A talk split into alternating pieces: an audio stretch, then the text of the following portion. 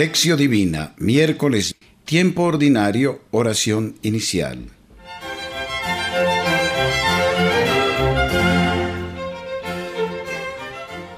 Muéstrate propicio con tus hijos, Señor, y multiplica sobre ellos los dones de tu gracia, para que, encendidos de fe, esperanza y caridad, perseveren fielmente en el cumplimiento de tu ley, por Jesucristo nuestro Señor. Amén.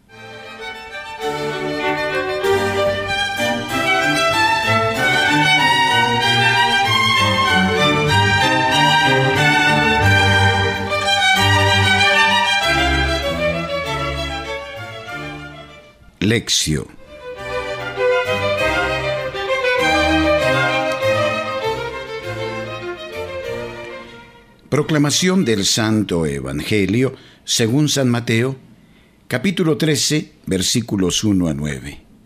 Gloria a ti, Señor.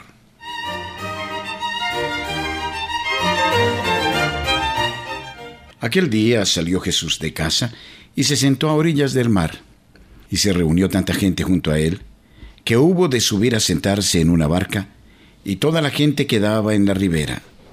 Y les habló muchas cosas en parábolas. Decía, salió un sembrador a sembrar, y al sembrar unas semillas cayeron a lo largo del camino, vinieron las aves y se las comieron. Otras cayeron en pedregal, donde no tenían mucha tierra, y brotaron enseguida por no tener hondura de tierra pero en cuanto salió el sol se agostaron y por no tener raíz se secaron. Otras cayeron entre abrojos, crecieron los abrojos y las ahogaron. Otras cayeron en tierra buena y dieron fruto, una ciento, otra sesenta, otra treinta. El que tenga oídos, que oiga. Palabra del Señor. Gloria a ti, Señor Jesús.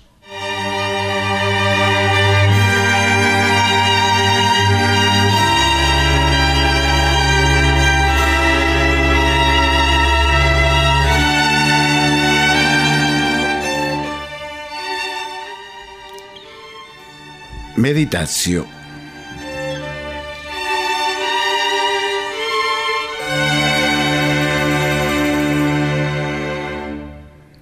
En el capítulo 13 del Evangelio de Mateo empieza el tercer gran discurso, el sermón de las parábolas. Como hemos dicho en el comentario del Evangelio del miércoles, Mateo organizó su Evangelio como una nueva edición de la ley de Dios, o como un nuevo Pentateuco con sus cinco libros. Por esto, su Evangelio nos presenta cinco discursos o enseñanzas de Jesús, seguidos de partes narrativas. En ellas se describe cómo Jesús practicaba lo que había enseñado en los discursos. He aquí el esquema. Introducción, nacimiento y preparación del Mesías, Mateo 1 a 4. Sermón de la montaña, la puerta de entrada en el reino. Sermón de la misión, cómo anunciar e irradiar el reino. Sermón de las parábolas, el misterio del reino presente en la vida.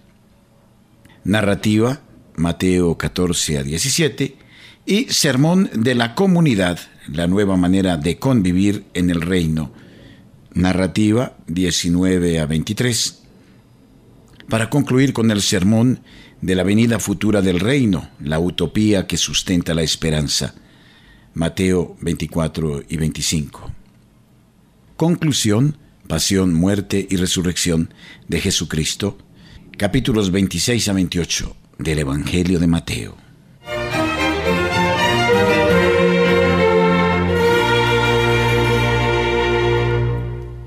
En el Evangelio de hoy vamos a meditar en torno a la parábola de la semilla. Jesús tenía una manera popular de enseñar por medio de comparaciones y parábolas. Generalmente, cuando terminaba de contar una parábola, no explicaba, sino que acostumbraba a decir, quien tenga oídos para oír, que oiga. De vez en cuando explicaba a sus discípulos. Las parábolas hablan de las cosas de la vida, semillas, lámparas, grano de mostaza, sal, etc. Son cosas que existen en la vida de todos, de la gente de aquel tiempo como de la de hoy. De ese modo, la experiencia que tenemos en este día de esas cosas se vuelve para nosotros un medio para descubrir la presencia del misterio de Dios en nuestras vidas. Hablar en parábolas es revelar el misterio del reino presente en cada hombre.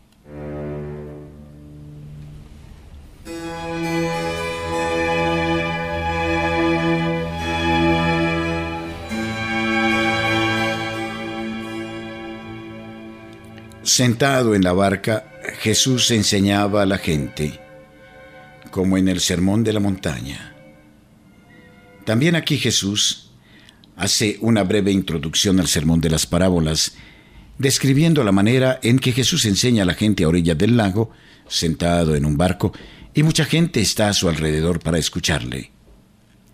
Jesús no se presenta como una persona culta, aunque era culto. No había cursado estudios en la Escuela Superior de Jerusalén. Venía de la parte interior de Nazaret. A algunos era un desconocido, medio campesino, medio artesano. Sin pedir permiso a las autoridades religiosas, comienza a enseñar a la gente. A la gente le gustaba oírle. Jesús enseñaba sobre todo mediante parábolas. Ya hemos eh, podido escuchar algunas la del pescador de hombres, la de la sal, la de la lámpara, la de las aves del cielo y la de los lirios del campo, la de la casa construida sobre la roca. Pero ahora, en este capítulo 13, las parábolas comienzan a tener un significado especial. Sirven para revelar el misterio del reino de Dios presente en medio de la gente y en la actividad de Jesús.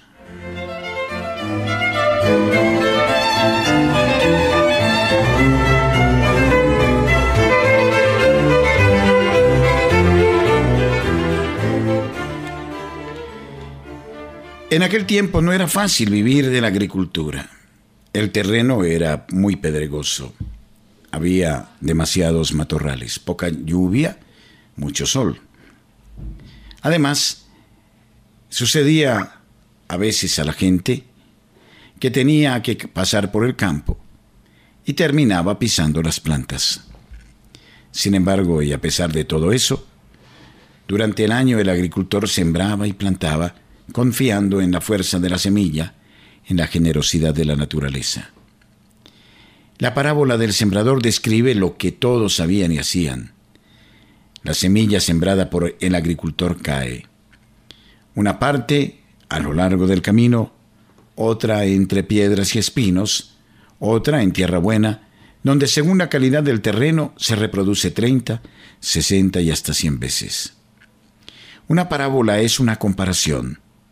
Se sirve de cosas conocidas y visibles de la vida para explicar las cosas invisibles y desconocidas del reino de Dios. La gente de Galilea entendía de semillas, de terreno, de lluvia, de sol y de cosecha. Y Jesús se sirve exactamente de estas cosas por el pueblo conocidas para explicar el misterio del reino.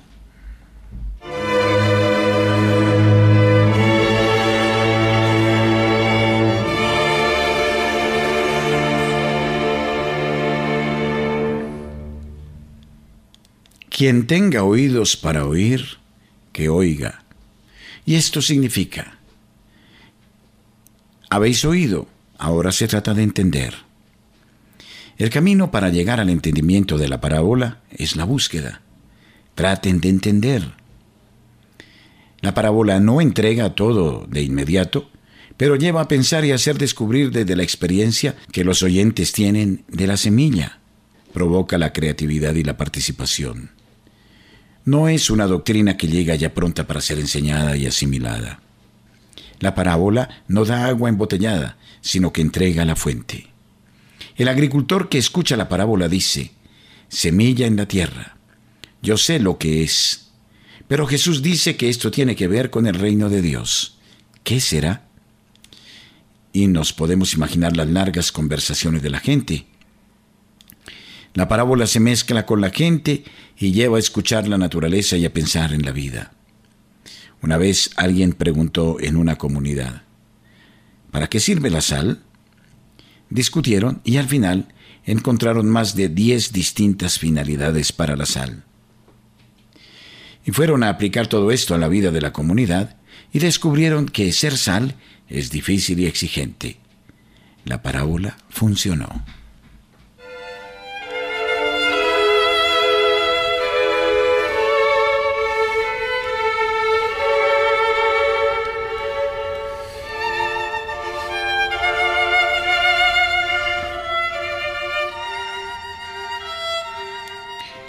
Elementos para la reflexión personal.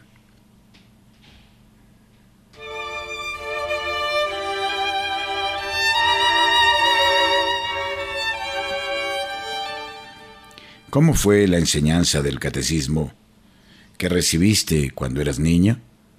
¿Recuerdas alguna comparación interesante que el catequista te contara? ¿Y hoy cómo es la catequesis en tu comunidad? A veces somos camino, otras veces piedra, otras veces espinos, otras veces tierra buena. ¿Yo qué soy? En nuestra comunidad, ¿qué somos? La palabra de Dios, ¿qué fruto está produciendo en mi vida y en mi familia y en nuestra comunidad? ¿30, 60 o 100? Oración conclusiva. Yahvé en su santo templo, Yahvé en su trono celeste, sus ojos ven el mundo, sus pupilas examinan a los hombres. Salmo 11.4